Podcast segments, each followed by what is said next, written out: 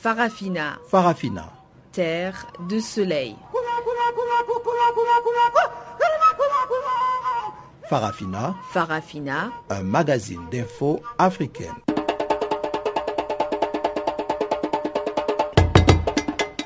Présentation Pamela Kumba.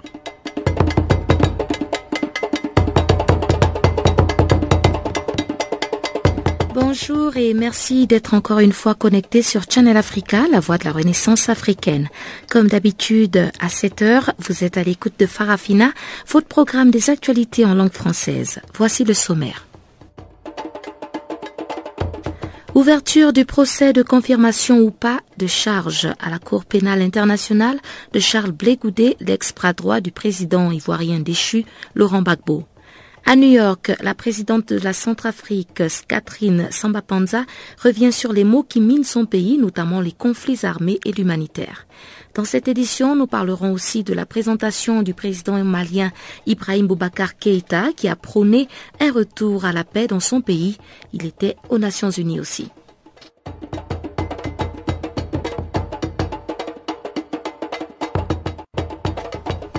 Cette édition est mise en onde par Tumelo Mokwena.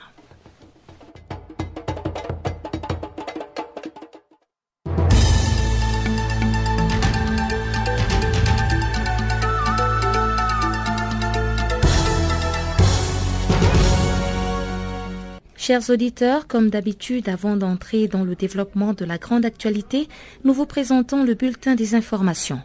Et on commence par la haie, ouverture ce lundi de la première audience de confirmation ou non des charges du patriote Blégoudé. L'ex-bras droit doit répondre, selon l'article 25.3, de crimes contre l'humanité commis sur 348 victimes pour des faits s'étant déroulés entre le 27 novembre 2010 et le 8 mai 2011. Charles Blégoudé n'a pas parlé lors de cette première audience.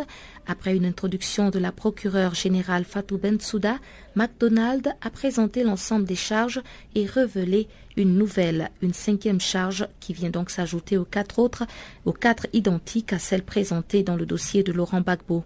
Pour l'avocat de Charles Blégoudé, le patriotisme de Blégoudé est une image créée par les médias. Il est confondu à la haine des étrangers, notamment par l'extrapolation d'expressions. Et restons dans les tribunaux pour parler de la confirmation ce lundi des charges des peines de prison à perpétuité contre les chefs du parti au pouvoir du Rwanda au moment du génocide contre les Tutsis en 1994. Le juge Théodore Méron a déclaré à Arusha, capitale tanzanienne, abritant le siège du tribunal spécial international pour le Rwanda, je cite, la Chambre d'appel siégeant en audience publique confirme la peine d'emprisonnement à perpétuité avis prononcé par la Chambre de première instance. Les deux hommes, Mathieu Ngirumpatse et Edouard Karemera, avaient été condamnés en première instance en décembre 2011 pour génocide et crimes contre l'humanité, commis donc en 1994 au Rwanda. En Afrique du Sud, une sérieuse crise de l'eau affecte la région de Johannesburg depuis plus d'une semaine. Mais le ministre de l'eau et de l'énergie a déclaré ce lundi que le problème a été résolu lors d'un point de presse. C'est la première fois que la région de Gauteng fait face à une pénurie de cette ampleur.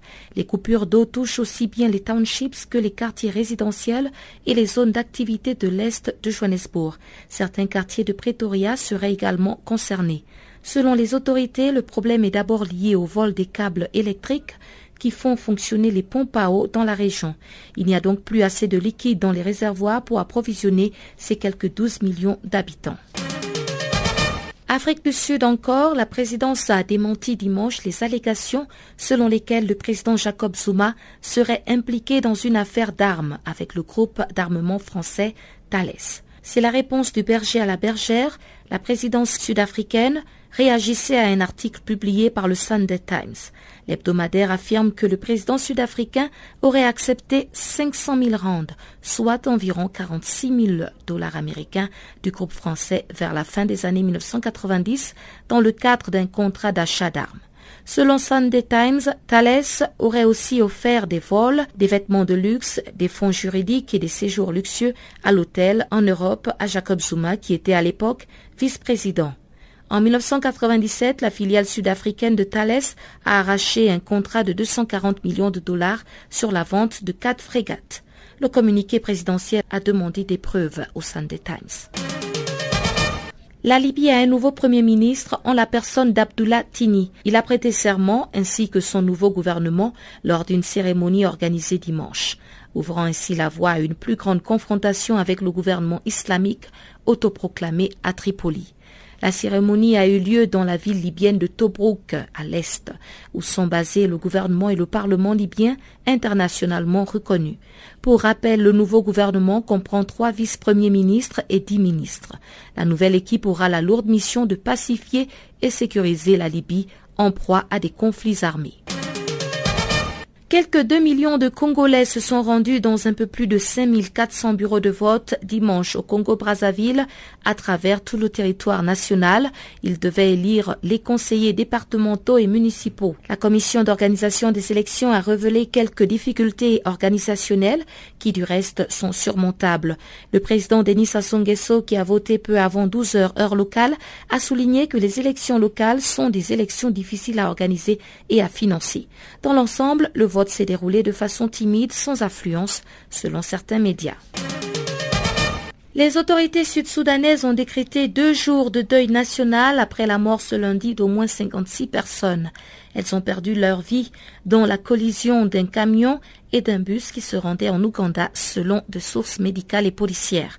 Il s'agit de l'un des pires accidents de la route récemment survenu dans le jeune pays. L'accident est survenu à l'aube, donc ce lundi à environ, à environ 25 km de Juba, la capitale, sur la principale route. Selon la police, le bus et le camion se sont heurtés de face sur un pont. De nombreuses victimes sont ougandaises et une quinzaine sud-soudanaises.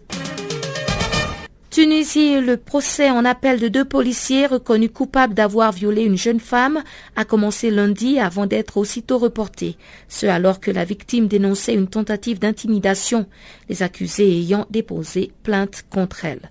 Le juge a annoncé donc le report du procès au 6 novembre à la demande des avocats de la jeune femme.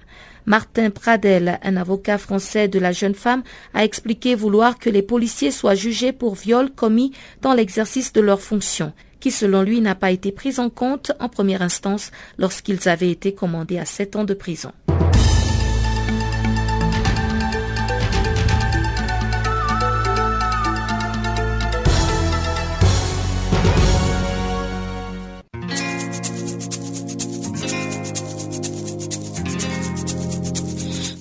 Vous écoutez Farafina, un programme en français sur Canal Afrique émettant de Johannesburg.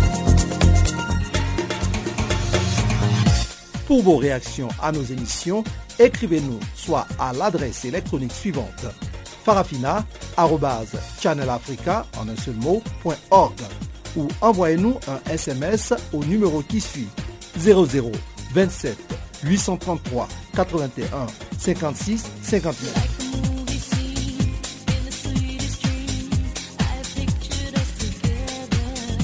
Notre adresse électronique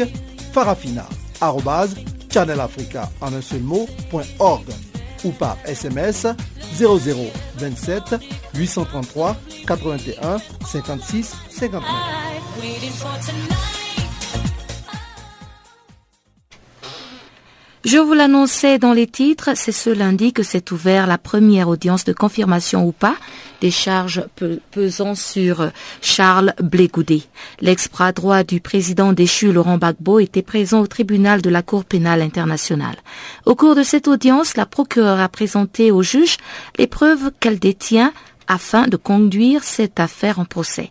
Suivons un extrait du plaidoyer de la procureure de la FPI, de la CPI, Fatou Bensouda. Sur la base des éléments de preuve à sa disposition, l'accusation affirme qu'après les élections présidentielles de 2010, M. Blégoudé a eu recours à la violence contre des civils afin de maintenir M. Bagbo au pouvoir. M. Blégoudé fait ainsi partie des individus qui portent la responsabilité des violences et des crimes commis pendant les mois qui ont suivi les élections. à la fin novembre, novembre 2010, au travers d'élections pacifiques.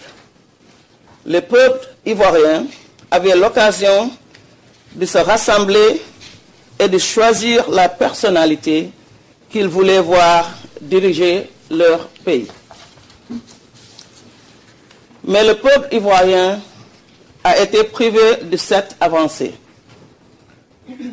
En l'espace de seulement quelques jours, la Côte d'Ivoire est passée d'un pays où des citoyens ordinaires et respectueux de lois se présentaient massivement aux urnes pour élire leur président à un théâtre de, de violence extrême qui a plongé une nouvelle fois le pays dans le chaos et a divisé les citoyens. La République de Côte d'Ivoire a sombré dans quatre mois de violence.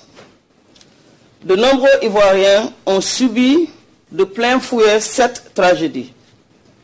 Soumis à des attaques, des centaines d'Ivoiriennes sont passées du statut d'électeur à celui de victime. J'aimerais rappeler à nouveau que cette affaire, il ne s'agit pas de déterminer qui a gagné ou perdu des élections. Il n'est pas ici question de politique. Si nous sommes présents ici, ici aujourd'hui, c'est parce que des atrocités ont été commises, commises en grande échelle contre la population ivoirienne après les élections.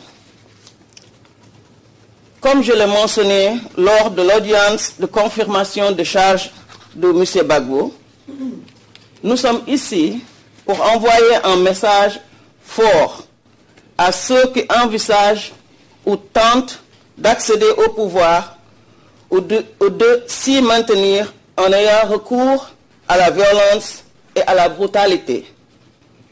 Ils devront dorénavant répondre à leurs actes. Pour les victimes, cette audience représente une victoire. Elles espèrent cependant que les juges pourront mener cette affaire en procès afin que justice soit faite. Suivons également un extrait du discours du représentant des victimes. Des communautés entières ont été obligées de se cacher par peur d'être arrêtées uniquement à cause de leur nom de famille, de leur pays d'origine ou de leur quartier de résidence. Ces faits ne sont malheureusement pas écondus de cette Chambre, puisque le 12 juin dernier, la Chambre préliminaire 1 a rendu sa décision confirmant les charges à l'encontre de M. Laurent Gbagbo pour crimes de meurtre, viol, traitement inhumain et persécution commis sur le territoire de République de Côte d'Ivoire entre le 16 décembre 2010 et au moins le 12 avril 2011. Il y a à peine trois mois, cette Chambre s'est prononcée sur les mêmes faits qui sont aujourd'hui à la base des crimes reprochés à M. Charles Goudet, en statuant qu'il y a des motifs substantiels de croire que l'ancien président de République de Côte d'Ivoire a commis des crimes ayant un caractère généralisé et systématique contre la population civile dans le seul but de se maintenir au pouvoir. Mais l'ancien président n'a pas pu agir toute seule. Un plan d'une telle ampleur ne pouvait pas être accompli par une seule et unique personne. Et en effet, ce plan a pu être mis en place grâce à l'action de l'entourage de M. Gbagbo, dont M. Blegoudé était un membre influent, dévoué et loyal. M. Charles Blegoudé, à l'époque des faits ministre de la Jeunesse et de l'Emploi, mais surtout leader des jeunes patriotes et porte-parole de M. Gbagbo près d'eux, a joué un rôle essentiel dans la mise en œuvre du plan commun. Les agissements des jeunes patriotes sont une composante essentielle de ce plan commun. Les victimes relatent essentiellement deux formes de violence dont les jeunes patriotes se sont rendus responsables au cours de la crise post-électorale. Les pillages et les multiples barrages érigés par des soi-disant comités de surveillance de quartier tenus par les jeunes patriotes à Abidjan. La rue était donc le principal moyen de conquête ou de maintien du pouvoir. Et qui, mieux que le général de la rue, pouvait mettre en place un système efficace, rodé depuis des années simple et rapide à exécuter. L'usage des barrages et pillages à Abidjan lors de la crise post-électorale intervient dans un contexte qu'il convient de préciser et doivent être analysés dans le cadre de la bataille politique relative aux résultats de l'élection présidentielle du 28 novembre 2010. Le 2 décembre 2010, la Commission électorale indépendante déclare le candidat Alassane Ouattara vainqueur du scrutin avec 54,1% des voix. Malgré ce verdict, Laurent Gbagbo presse serment, garde le contrôle de la télévision publique, du siège du gouvernement, des locaux des différents ministères dans le quartier administratif du plateau. Ce maintien au pouvoir sans titre est dénoncé tant par l'opposition que par la communauté internationale. À New York, Catherine Samba-Panza, présidente de la transition de la République centrafricaine, s'est exprimée samedi devant la 69e session de l'Assemblée générale des Nations unies. Elle a fait le tour d'horizon de la situation qui prévaut actuellement dans son pays et Catherine Samba-Panza a donc évoqué notamment l'accord signé à Brazzaville le 23 juillet pour la cessation des hostilités, la problématique de la restauration de l'autorité de l'État, l'échéance des prochaines élections ainsi que l'aide humanitaire internationale aux déplacés et victimes des violences en Centrafrique. Écoutons-la. La signature de cet accord a été euh, un pas important dans le processus euh, de dialogue euh, politique et de réconciliation nationale. Nous avons senti au moment de la signature de cet accord un élan de toute la communauté centrafricaine pour vouloir aller à la paix et à la cessation des hostilités. Mais comme vous le savez, nous avons vécu des moments difficiles euh, avec des problèmes sécuritaires intenses. On ne peut pas passer du jour au lendemain de cette situation à une situation où il n'y a pas du tout d'insécurité. C'est progressivement que nous irons vers euh, euh, la sécurité des villes et des provinces. Et puis, et puis, vous savez, les groupes armés ont des problèmes de leadership entre eux. Ils ont la volonté surtout de se positionner dans les zones où nous avons les meilleures ressources pour pouvoir évidemment euh, pratiquer le commerce illicite de ces ressources et avoir comme ça euh, un putain de guerre. Euh, donc il est difficile de leur demander du jour au lendemain de laisser tomber les armes et de ne plus procéder aux actes criminels qui leur permettaient donc d'aller dans ce sens. Mais c'est comme tous les accords. Vous avez vu l'accord de Gaza il a été signé, le respect est difficile. Donc nous nous disons que c'est vrai, il y a des pics de violence, mais la signature de cet accord a été un point de départ qui a permis quand même euh, de réduire l'intensité de la violence. Il y a un comité de suivi euh, qui a été mis en place, qui regroupe euh, la communauté internationale, les représentants des groupes armés et les représentants des institutions de la transition. Euh, Parlement de la transition, Cour constitutionnelle, gouvernement, euh, présidence. Et ils sont en train d'élaborer un chronogramme de travail sur le terrain et de mobiliser les ressources nécessaires évidemment à la mise en œuvre du processus qui euh, fait suite à la signature de cet accord.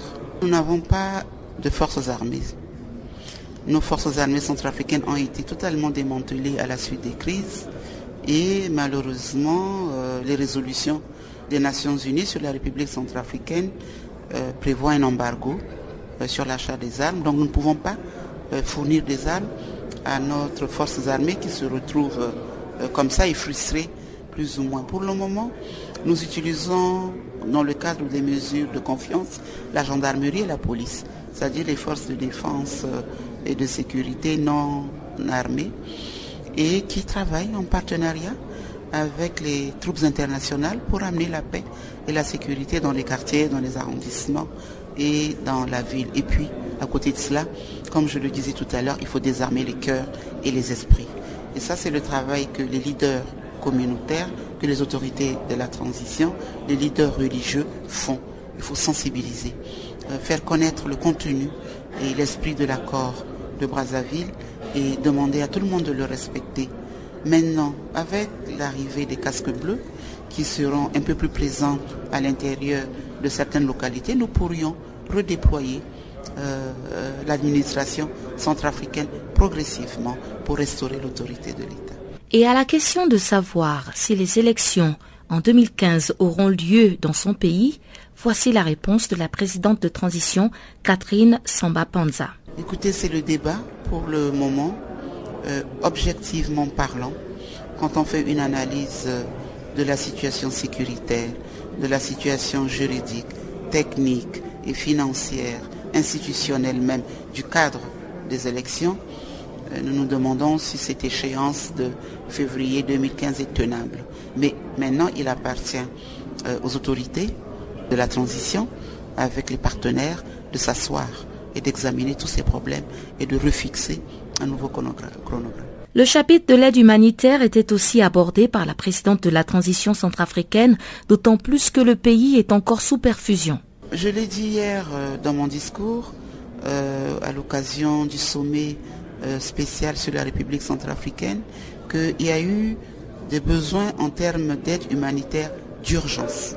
C'était l'alimentaire, c'était le, euh, la santé, c'était vraiment l'aide d'urgence. Parce que beaucoup de populations étaient dans les sites. Et donc il fallait leur assurer le minimum, les tentes, les choses comme ça. Maintenant, je pense qu'il faut qu'on dépasse euh, cette vision de l'aide humanitaire pour envisager des programmes qui aident les populations à retourner chez elles, à se reconstruire véritablement en les aidant à réhabiliter leurs habitations et en mettant en place des programmes qui leur amènent des revenus. Catherine Samba Panza, présidente de transition de la République centrafricaine, espère des lendemains meilleurs pour son pays. Et toujours à l'Assemblée nationale des Nations unies, à New York, le président du Mali, Ibrahim Boubacar Keïta a répondu aux questions de la radio des Nations Unies.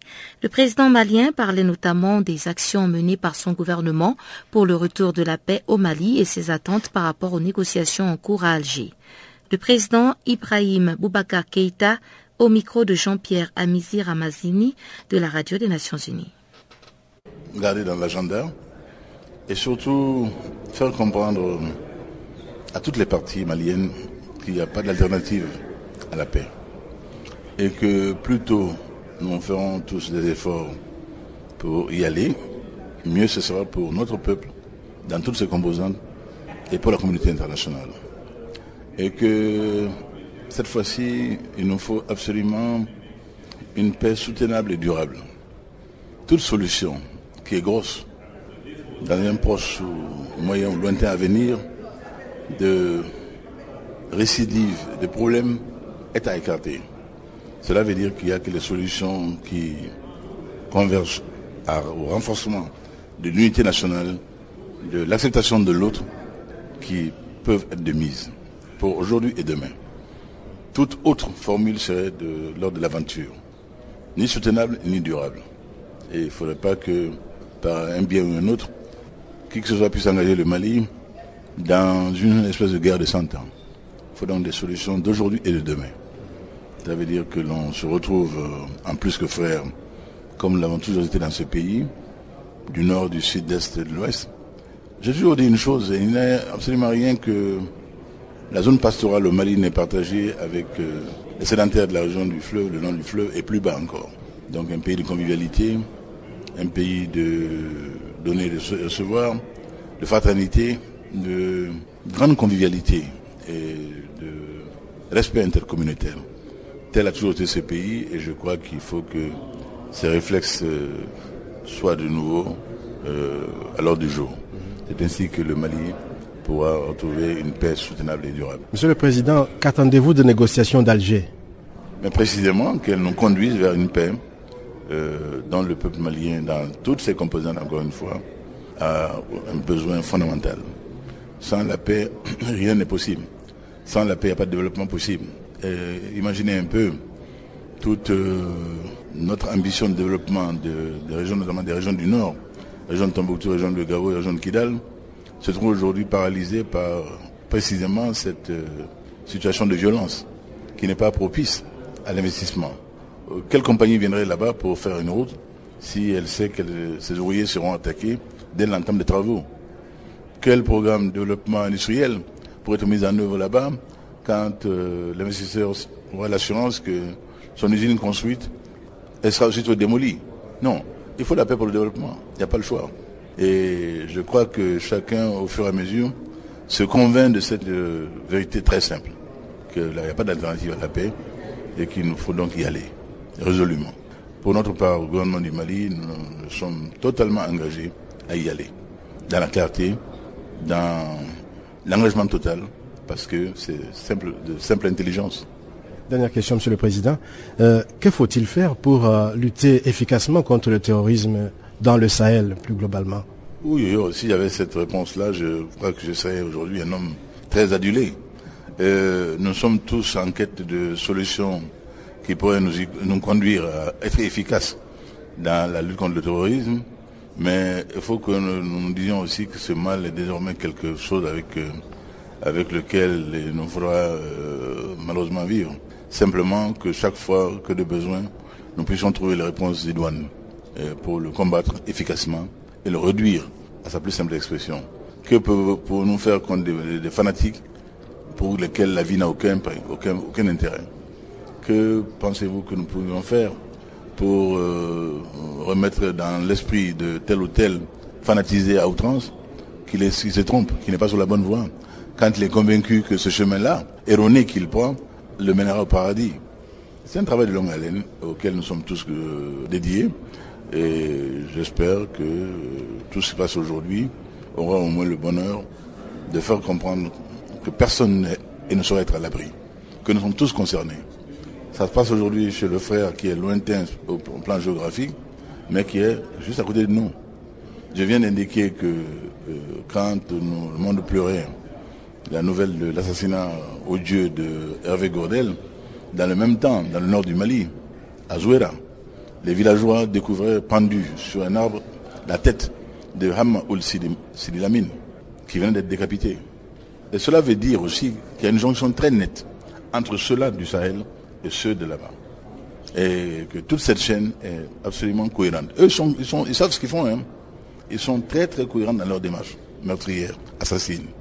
Et c'est pour ça que je dis que la création de ce califat-là, en Irak, doit interpeller tout le monde. Le projet est de créer un califat dans le nord Mali, et dont la mission ne sera pas que le Mali. Le Mali ne sera qu'un petit pion par rapport à cette ambition terrestre hégémonique. Il faut qu'on en soit conscient. Au Tchad, l'atmosphère politique commence à être chargée à l'approche des échéances électorales prévues en 2016. Lors d'une conférence de presse animée par les acteurs de la société civile et des responsables des partis politiques dans la capitale tchadienne, il était question de rendre une pétition contre une possible modification de la Constitution.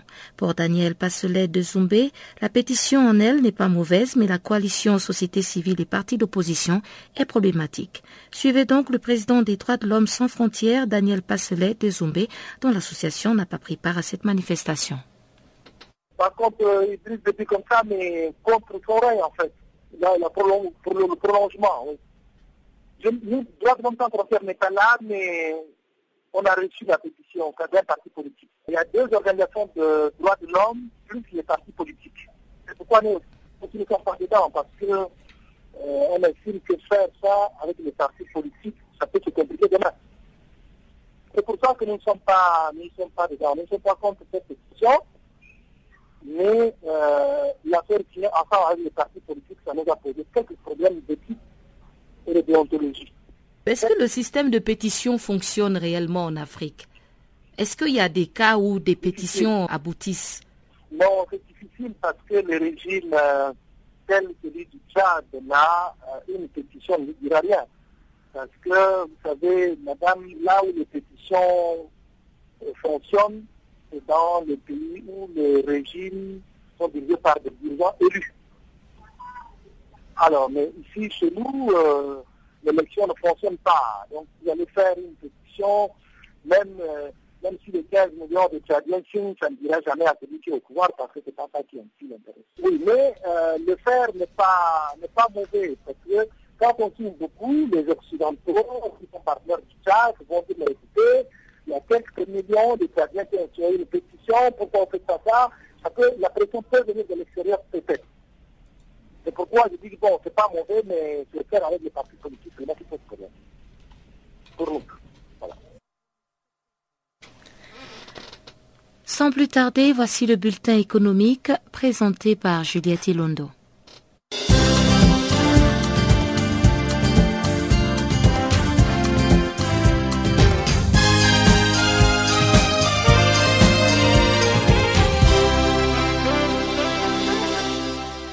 Merci Pamela et bonsoir à tous. La première nouvelle de ce bulletin économique nous emmène au Cameroun.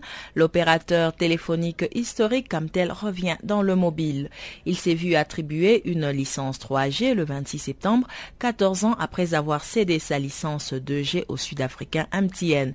Camtel devient le quatrième acteur de la téléphonie mobile et devra trouver un partenaire stratégique pour exploiter cette technologie. Cette décision met un terme à l'exclusivité de Nextel sur les 3G ayant lancé ses activités le 18 septembre, la filiale du vietnamien Vietel avait pourtant sollicité la prolongation de ce privilège au-delà de sa période d'expiration le 31 décembre. Avec à peine un million d'abonnés, la Camtel ne dispose que de 5,7% des parts de marché sur le marché camerounais de la téléphonie fixe et mobile, derrière MTN 57% et Orange 37%. Un accord de financement a été conclu pour le développement du projet hydroélectrique Rouzizi 3 d'un coût de 650 millions de dollars et d'une capacité de 147 MW. Ce barrage devrait alimenter le Burundi, le Rwanda et la République démocratique du Congo. Les travaux de construction devraient démarrer en 2016. Prévu de longue date, le projet d'extension du complexe hydroélectrique de Rouzizi devrait bientôt voir le jour. Au terme des longues négociations, les États de la communauté économique des pays des Grands Lacs, Burundi, République démocratique du Congo et Rwanda, la structure régionale de coopération dans le domaine de l'énergie et le consortium Site Global IPS ont signé le 18 septembre à Bujumbura un accord portant sur les modalités de financement et de mise en œuvre du projet hydroélectrique Rouzizi 3. Après les programmes Rouzizi 1 en 1958 et Rouzizi 2 en 1989, la réalisation de cette nouvelle centrale hydroélectrique d'une capacité de 147 MW sera confiée à un groupement d'opérateurs privés mené par Cité Global, une filiale du fonds d'investissement américain Blackstone Group spécialisé dans les infrastructures énergétiques et industrielles. L'Afrique du Sud vient d'émettre son premier soukouk, obligation conforme à la charia. Si le géant d'Afrique australe a pu lever 500 millions de dollars pour cette première incursion sur le marché de la finance islamique, selon le gouvernement sud-africain, le carnet d'ordre a dépassé 2 milliards de dollars. Toujours selon les mêmes sources, 59% des investisseurs ayant souscrit à ces obligations se trouvent au Moyen-Orient et en Asie, 25% en Europe et 8% aux États-Unis et dans le reste du monde. Cet emprunt arrangé par BNP Paribas Standard Bank et KFH Investments et pour lequel l'Afrique du Sud a été conseillée par le cabinet d'avocats Allen Overy arrive à échéance en juin 2020 et porte un coupon annuel de 3,90%. Si la complexité des montages financiers nécessaires à l'émission d'obligations conformes à la charia a longtemps été un frein à leur développement en Afrique, les taux extrêmement bas des coupons et l'opportunité que ces emprunts offrent aux pays africains de bénéficier des financements des États du Golfe pourraient bien changer la donne. Maroc, le marché de la bière ne cesse de reculer depuis cinq ans. Le groupe Brasserie du Maroc a enregistré une chute de 43% de son bénéfice au premier semestre 2014. Un contexte difficile attend François Bosco, le tout nouveau directeur de la filiale du groupe Castel. Il est vrai que depuis cinq ans, le marché de la bière au Maroc ne cesse de reculer, alors qu'en 2009, il s'écoulait à 100 millions de litres de bière. Il ne représente plus que 80 millions de litres. En cause, une forte augmentation des prix de vente liée à la flambée de la taxe intérieure de consommation, la TIC, qui de 2010 à 2014 est passée de 45 euros à 89 euros par hectolitre. Au cours du premier semestre, la situation du marché s'est encore détériorée. La coïncidence du mois de Chaban, mois précédent celui du Ramadan, avec le mois de juin et les répercussions de la conjoncture économique difficile, aggravées par le niveau élevé des prix sous l'impact des augmentations des coûts et des taxes, ont eu un effet défavorable sur les ventes du groupe, explique dans un communiqué le brasseur marocain. Et enfin, avant de clore ce bulletin économique, alors que les cours du caoutchouc ne cessent de baisser depuis trois ans, les producteurs font le dos en attendant des jours meilleurs et demandent au gouvernement de moins taxer leur activité. Il faut accepter la faiblesse actuelle du cours et attendre que ça passe, lâche résigné un professionnel du secteur de l'EVA, car après une augmentation quasi ininterrompue, à l'exception de l'année 2009, du prix moyen de caoutchouc naturel payé aux producteurs ivoiriens entre 2004 et 2011, il est passé de 217 à 766 francs CFA le kilo. Celui-ci n'a pas cessé de baisser. En 2013, il se situait à 445 francs CFA. Cause principale, le ralentissement de la demande de fabricants des pneus. Cette chute du prix a beaucoup pesé sur les résultats des producteurs ivoiriens. La Société internationale des plantations d'EVA, leader ouest-africain du caoutchouc naturel et filiale de SIFCA, a ainsi vu son chiffre d'affaires passer de 422,3 millions d'euros en 2011 au plus fort de la hausse à 365,1 millions d'euros en 2013 pour une perte nette de 36,2 millions d'euros. À la bourse de Paris, mi-août, l'action de la CIPH a frôlé les 30 euros, son plus faible niveau depuis 2009.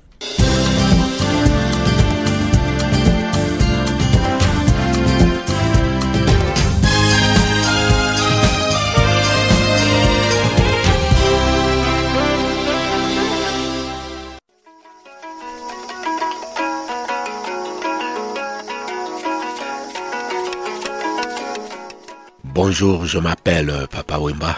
Take a body hand. Show me the way I can go. Vous écoutez? Show me the way I can go. Take a body hand. Canal Africa.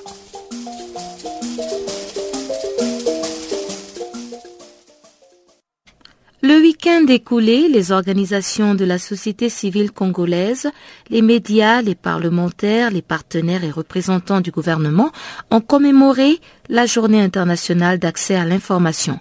Cette journée était placée sous le thème À quand la loi d'accès à l'information pour une république démocratique du Congo moderne, un gouvernement ouvert et un contrôle citoyen. Ce lundi, l'équipe de plaidoyer a éclairé l'opinion sur l'importance de cette journée.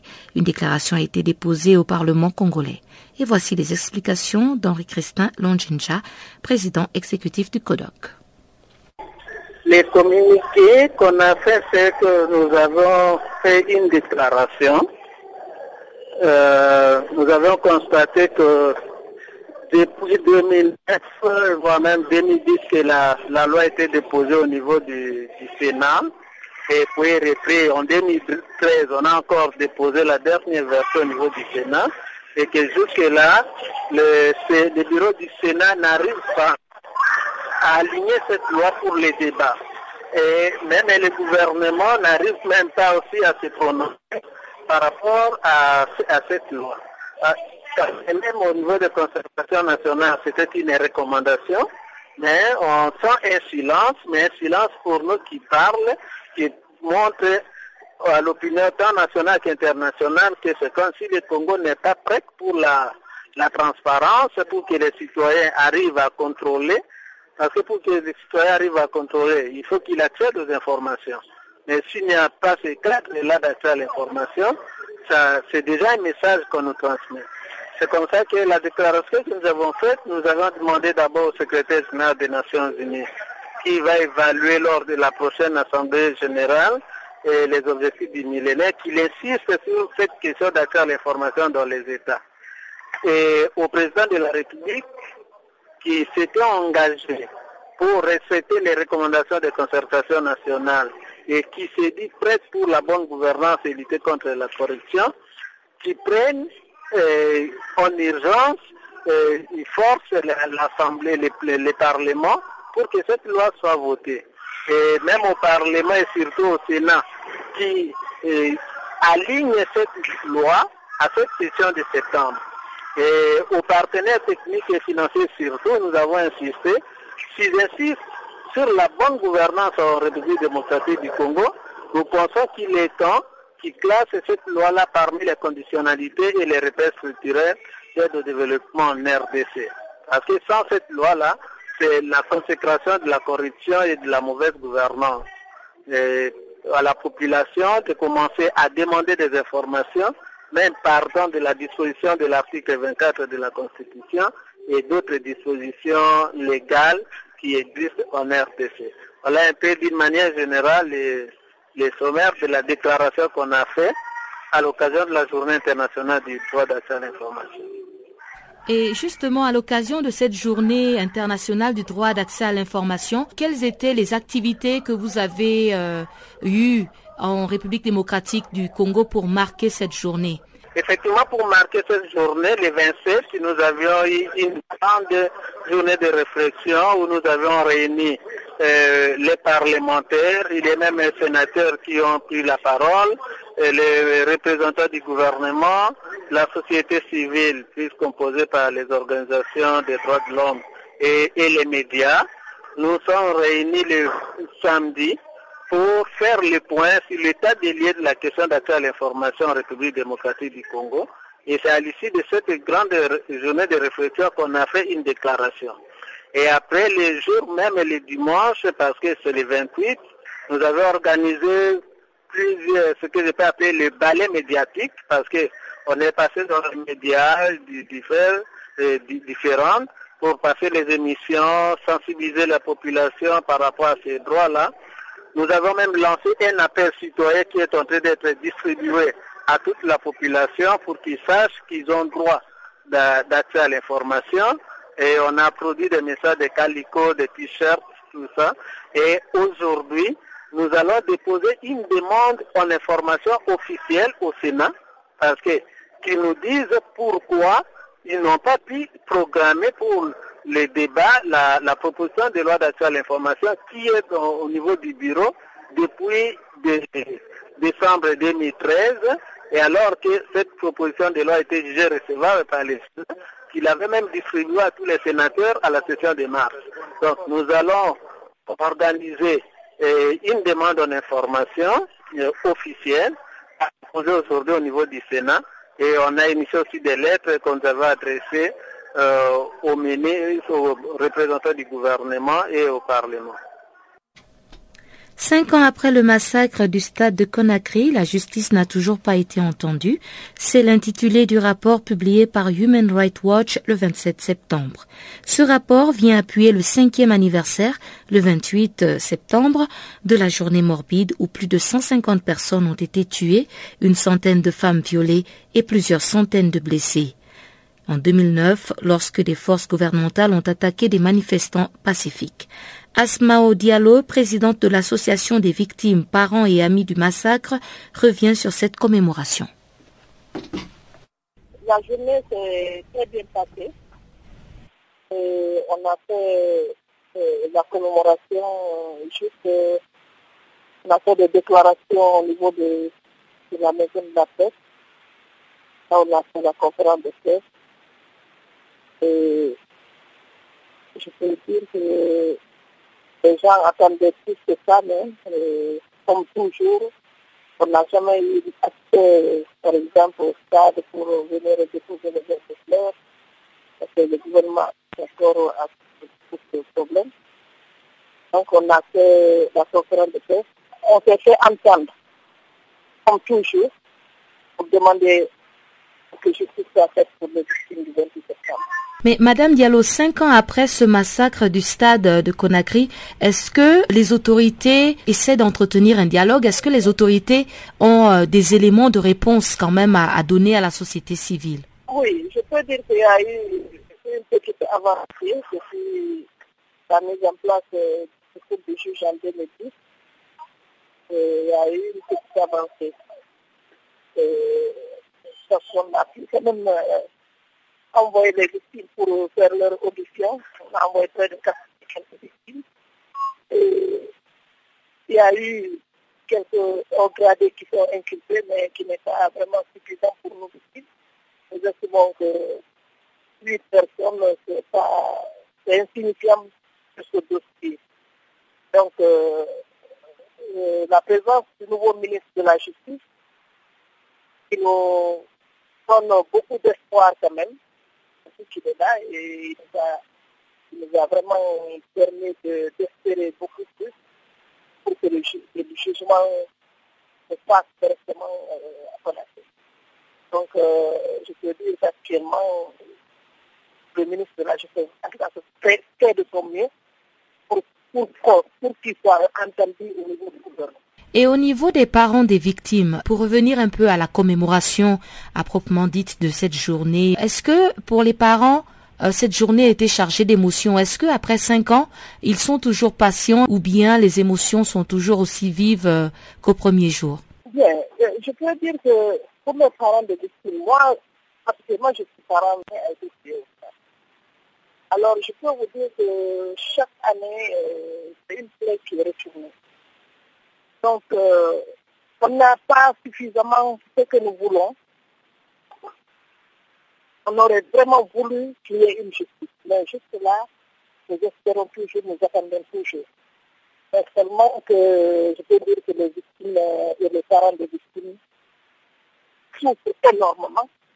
Et on attend souvent, on attend toujours euh, une justice favorable pour, pour nous. Et la journée a été très dure pour tout le monde parce que chaque année, vous vous, rappelez, vous rappelez de ce qui vous est arrivé. Je peux vous dire, les femmes, par exemple les femmes victimes de viol, qui sont là, qui aujourd'hui, qui, sont complètement désespérées. On avait pensé, avant cinq ans, on allait avoir une justice. Mais juste là, ça traîne. C'est pour cette raison qu'on a demandé vraiment qu'on arrête les commémorations, qu'on passe aux choses concrètes je peux dire là et de, passer au procès maintenant. Ces femmes sont là, elles, sont même désorientées maintenant, elles ne savent plus que faire, elles ont toujours espéré. On a toujours espéré avoir quelque chose de clair dans cette situation, mais juste là, on est en train de retarder. Je peux dire, euh, depuis que, comme je vous ai dit tout à l'heure, euh, depuis que le ministre de la Justice nous a nourri d'espoir. C'est cette raison que nous sommes en train de sensibiliser tout le monde pour que nous ayons foi à notre justice, pour que nous ayons confiance, pour qu'on puisse vraiment avancer cette vie. Parce que si on n'a pas confiance, on ne peut pas vraiment avoir, euh, avoir la paix du cœur. Pour cette raison que nous voulons vraiment continuer à avoir l'espoir pour que justice soit faite. Et après, on pense maintenant à la réparation, à la réparation des personnes qui ont vraiment subi beaucoup de voir des jeunes qui sont aujourd'hui handicapés à vie, le février. Ils sont devenus, je peux dire, c'est le stade mendicité. C'est quelque chose que nous voulons vraiment éradiquer complètement au niveau de l'justice. C'est cette raison que nous nous, battons. Notre organisation se bat sérieusement pour que les femmes là puissent vraiment euh, être autonomes.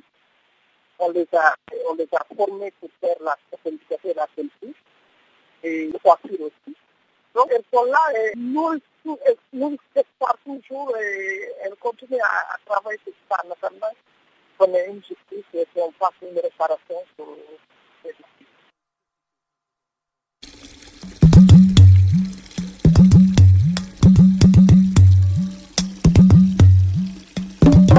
Vous écoutez Channel Africa à la radio et sur internet www.channelafrica.org.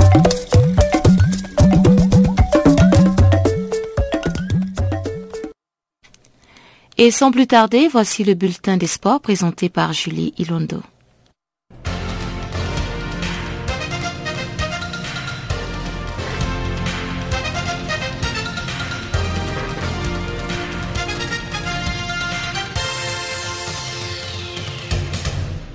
Encore une fois, bonsoir. Nous ouvrons ce bulletin des sports par le basketball.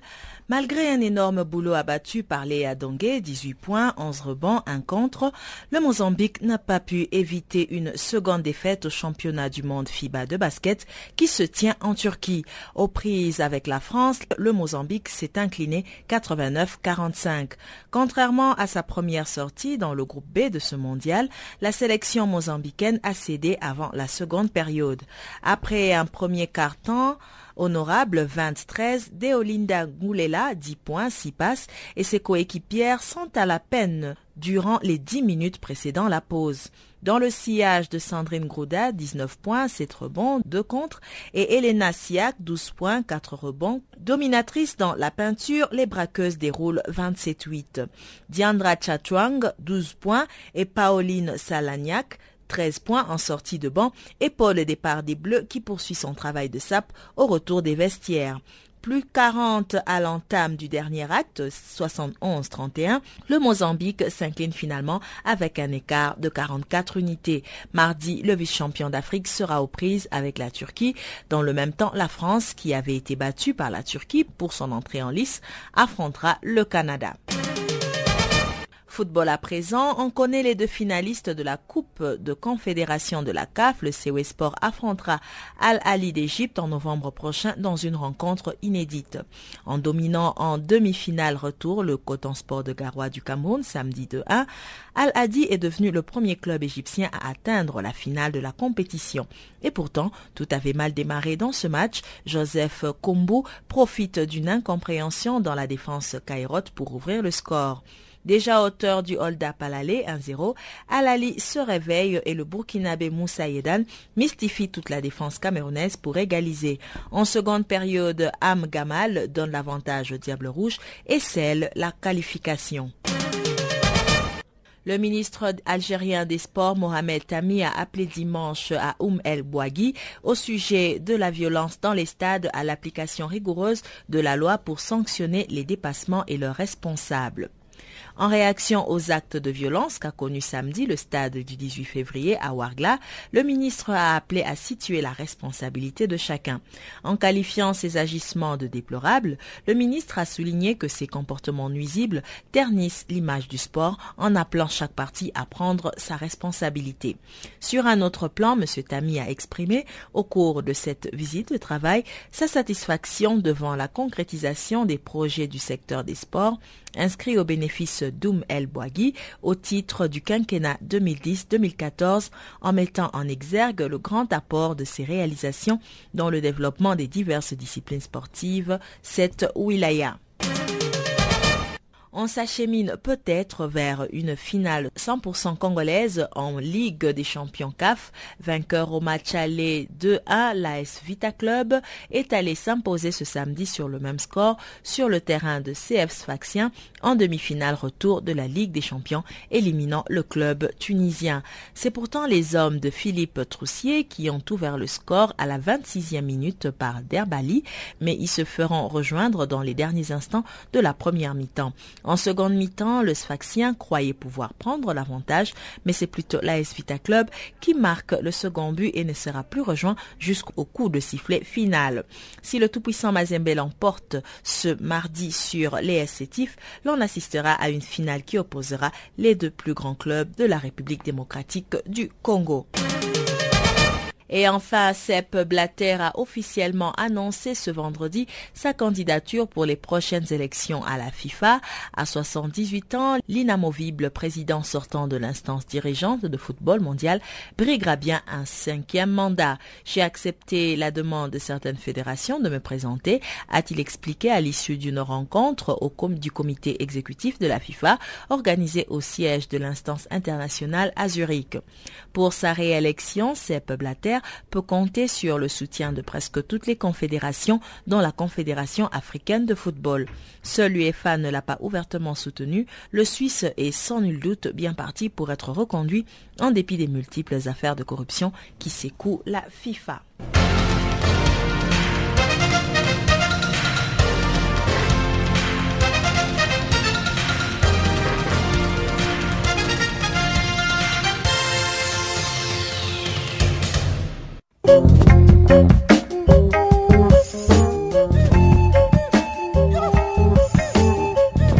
Chers auditeurs, ainsi s'achève Farafina. Merci encore une fois d'avoir été des nôtres. Passez un bon début de semaine sur nos antennes. Au revoir.